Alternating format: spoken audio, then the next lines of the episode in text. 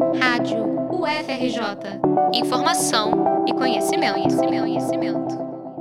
A Rádio UFRJ já começou o esquenta para o Carnaval de 2024, preparando uma série de reportagens sobre os enredos das escolas de samba do Grupo Especial.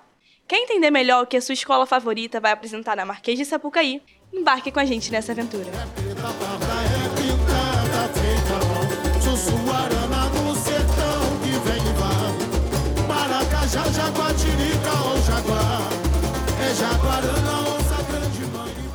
Preta, parda, pintada. De Caxias para o mundo, a Grande Rio chega para esse carnaval com o enredo Nosso Destino a Ser Onça. A grande inspiração para os carnavalescos Gabriel Haddad e Leonardo Bora foi o livro Meu Destino a Ser Onça, de Alberto Moça. A obra, assim como a escola, busca desvendar o mito tupinambá que narra a criação do mundo. O passeio corre pela antropofagia, pela arte e pela força ao explorar os desdobramentos da história e do que é ser onça. No princípio, o universo era provavelmente muito escuro. É a frase que inicia o livro de Musa. O deus Monan, também conhecido como Velho, era o único que habitava em meio à escuridão. Foi então que ele decidiu criar o céu, a terra e todos os animais. Os homens também criados por ele e que antes o adoravam foram tomados pela ingratidão e esqueceram os valores ensinados. Mesmo vivendo entre eles, o velho foi preenchido de raiva e incendiou toda a terra com uma chuva de fogo, dando fim à primeira humanidade e a toda a sua criação. Após essa catástrofe, apenas Irimagé sobreviveu ao ser levado para a terra de Monan. Ao ser questionado pelo sobrevivente, o velho sentiu compaixão e criou Tupã, a manifestação de um deus na forma de trovão, que levou um aguaceiro para apagar o fogaréu. Do meio das feridas deixadas pelo fogo, seguido da água, as montanhas e os mares surgiram, junto com o desejo de Monan de criar uma segunda humanidade, melhor que a primeira. Essa vontade fez com que ele fizesse uma mulher para Irimagé. Os frutos desse casal serão destaque da Grande Rio. Maíra Monan foi um herói apaziguador que ensinava valores do trabalho. Sumé, seu irmão, é a expressão da guerra e se transformava em onça. Apesar da importância de ambos e do laço de sangue presente na relação, os dois protagonizaram desavenças e disputas territoriais. Os carnavalescos Leonardo Bora e Gabriel Haddad explicam que o fim dessa terra sem mal, idealizada pelo velho, é justamente estrelado pelos dois. Essa segunda humanidade na narrativa, ela termina justamente quando Maíra e Sumé se entrechocam de maneira uhum. tão frontal que ambos desaparecem. Um é. explode, o outro vira estrela, e aí ocorre um segundo dilúvio. É, o fogo, que é um elemento central para qualquer sociedade, uma vez que é o que possibilita o cozimento dos alimentos, o afugentar das feras, a proteção. O fogo é preservado nas costas de uma preguiça, e tem início a terceira humanidade, que para tentar chegar à Terra sem mal precisa ritualizar toda essa história que é contada de geração em geração, que nos leva a um tempo mítico, a um tempo para além do tempo, uhum. em forma de ritual antropofágico. É, e respeitar aquilo tudo que Maíra ensinou, então Maíra retorna novamente pelas visões do Curumim, transmutado no Curumim, continuando ensinando, então é, é, é, como se fosse uma narrativa que vai, ó, para não acontecer novamente um dilúvio, né, para não acontecer novamente uma, um, um fim de mundo, vamos prestar atenção na história, vamos entender a história e ritualizar. Antes do que seria o próximo desastre, os descendentes dos irmãos enfrentaram assombrações nas matas. Poxi, parente de Maíra, foi ao céu e virou Quarici, senhor do cocar de fogo. Jaci virou a lua, depois de derrotar uma aldeia de jaguares com a ajuda de seu pai. Esses seriam os parentes de Sumé, o Homem-Onça. Do segundo dilúvio surgiu a terceira humanidade. Maíra se transformou em um curumim, ou seja, uma criança indígena, e passou a ser fonte de aprendizado do cultivo para todos. Sumé foi consumido pela vingança que desejava ter contra a lua, que foi responsável e era filha do homem que matou seus parentes jaguares. A lenda diz que Sumé saltou os oceanos e se juntou ao grupo de estrelas chamado de Sete Estrelas. Lá do céu, o Homem-Onça persegue eternamente a Lua, com a intenção de vingar seus familiares mortos. É assim que a antropofagia entra em cena. É necessário comer o inimigo para então se tornar outro. Se vingar significa sobreviver e devorar uma forma de seguir adiante. O carnavalesco Gabriel Haddad fala mais sobre isso. Sumé, nesse, nesse fim da segunda humanidade, se transforma numa onça, né? e essa onça ela vive por saltar universos. Né? Então ela vai saltar o, universo, saltar estrelas, e Sumé vive perseguindo a, a Lua. Né? E nessa perseguição à Lua, quando acontece um eclipse, é Sumé tentando atacar a Lua, que é a Lua de sangue, que é quando a Lua fica avermelhada.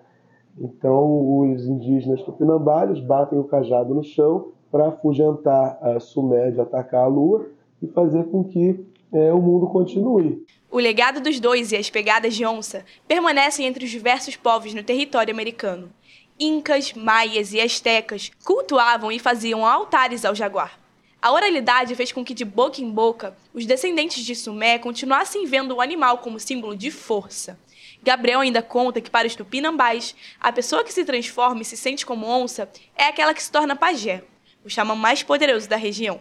São inúmeras as traduções desse animal que refletem o tamanho da sua importância. Na pintura, o povo pataxó vê os traços como forma de demonstrar o lado guerreiro do povo.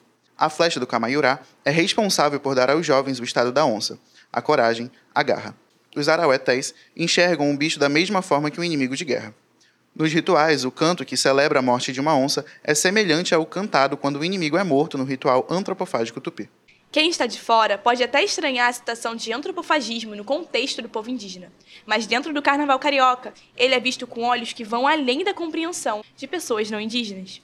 No desfile de 2002 da Imperatriz Leopoldinense, a carnavalesca Rosa Magalhães abordou o costume desse povo na cidade de Campos, interior do Rio de Janeiro. Apesar de gerar polêmica na época, os carnavalescos da Grande Rio viram a construção desse enredo como inspiração e irão levar para Sapucaí as diferentes formas que a onça é vista e devorada pela sociedade, como identidade, luta e resistência. O impacto da protagonista da escola vai além das terras indígenas e faz ligação com religiões afro-brasileiras. Na Umbanda, a onça é associada a entidades espirituais conhecidas como caboclos, espíritos de indígenas e sertanejos que atuam como guias e protetores. Nos cultos, os caboclos são considerados filhos de Oxóssi e se manifestam nas giras. Na visão de algumas linhas do candomblé, a onça também pode ser relacionada a Exu, tema do enredo que fez a Grande Rio levar seu último título em 2022. O folclore e a literatura do nosso país também enxergam a onça como símbolo de força. As lendas da onça maneta e da onça da mão torta são exemplos disso. Ambas são contadas principalmente no centro-oeste e se caracterizam pelo animal escondido nas matas para atacar. Já no livro A Pedra do Reino e o Príncipe do Sangue do Vai e Volta, de Ariano Suassuna, a onça se torna uma estratégia para o protagonista, o rapaz do cavalo branco. A figura do animal era mais que um enfeite de bandeiras. Ela permitia adotar identidades diferentes para enfrentar os inimigos e desconstruir os códigos do sertão. Para além de histórias e tradições, os indígenas tupinambás alcançaram novos horizontes com a arte. Denilson Baniwá, foi o autor da obra de título Pajé Onça, hackeando a 33ª Bienal de Artes de São Paulo. Ele explorou a liberdade indígena apesar das tragédias que circundam seu povo. Os indígenas não pertencem só ao passado. Glicéria Tupinambá é diretora de cinema e liderança de uma aldeia na Serra do Padeiro. Também chamada de parente da onça, ela chegou a realizar uma visita na quadra da Grande Rio e é um dos destaques do desfile. A gente também está olhando para o hoje e para o amanhã, entendendo que, diferentemente do que muita gente imagina, Tupinambás não foram exterminados, continuam vivos no hoje, produzindo, ocupando as universidades, reconstruindo o manto, no caso da Glicéria Tupinambá, artista que nos visitou aqui no Barracão. A onça também saiu do eixo de apenas pessoas indígenas e se tornou símbolo de força, coragem e liberdade para pessoas LGBTQIA+. Desde a década de 1980, o movimento no Brasil adotou a onça como sua cara, Hoje, o animal estampa blocos de carnaval e está presente principalmente nas identidades de grupos de mulheres transexuais e travestis no Brasil. A Grande Rio promete fazer com que o Brasil enxergue as heranças, marcas e ouça o rugido da onça no nosso país. O carnavalesco Leonardo Bora nos contou a identidade que será levada para a avenida. Ser onça é ser forte, é ser resistente, é ser indócil, insubmisso, é ser é ser brasileiro, é ser alguém que está disposto a entrar nessa, nesse campo da contra-colonização, que está disposto a lutar pelo seu território, pelas suas ideias. Podemos esperar muita força e tradição. Alberto Mussa, escritor do livro Inspiração, finaliza sua obra dizendo: Nós que somos fortes não tememos, por isso continuamos matando os inimigos enquanto não devoramos a lua.